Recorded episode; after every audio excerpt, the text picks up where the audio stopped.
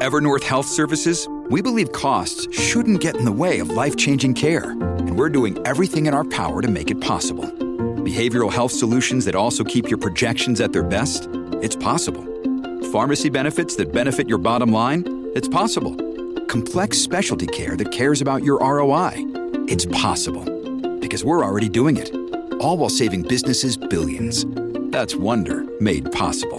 Learn more at evernorth.com/wonder. Qu'est-ce que le syndrome du scarabée? Merci d'avoir posé la question.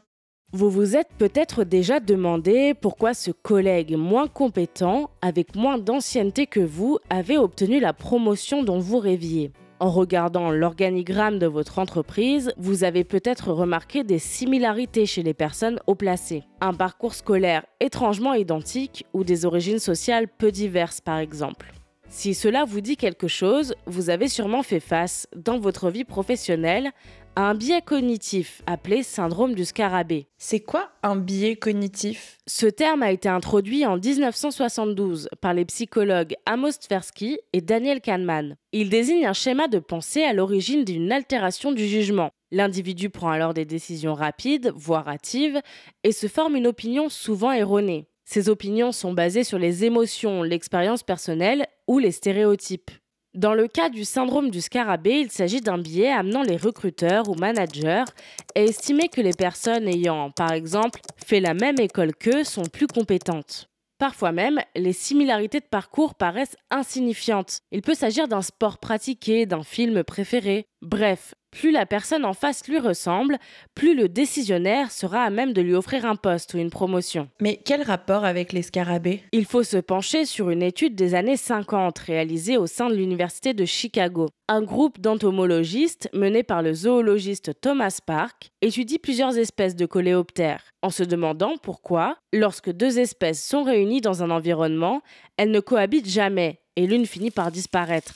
La réponse est simple. Ces insectes, connus pour manger leurs propres œufs, mangent encore plus ceux des autres. Résultat, ils favorisent leurs congénères. Au début des années 2010, Georges Akerlof et Pascal Michaya, deux économistes, se saisissent de ces résultats et concluent qu'ils sont applicables à l'homme, dans une certaine mesure. Leur constat?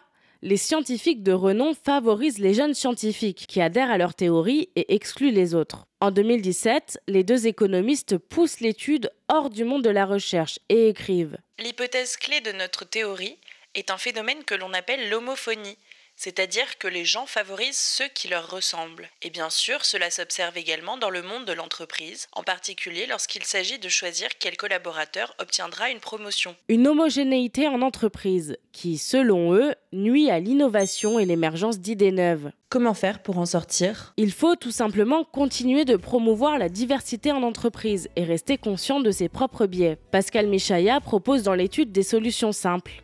Imaginons qu'il y a plus d'hommes que de femmes dans la direction de l'entreprise et qu'en plus, un homme est chargé de processus de recrutement. Il aura naturellement tendance à privilégier un candidat issu du même milieu social et du même sexe que lui. En revanche, si c'est un duo composé d'un homme et d'une femme qui recrute, les préjugés de l'homme et de la femme s'annuleront. Voilà ce qu'est le syndrome du scarabée. Maintenant, vous savez. Un épisode écrit et réalisé par Mayel Diallo. Ce podcast est disponible sur toutes les plateformes audio. Et si cet épisode vous a plu, n'hésitez pas à laisser des commentaires ou des étoiles sur vos applis de podcast préférés.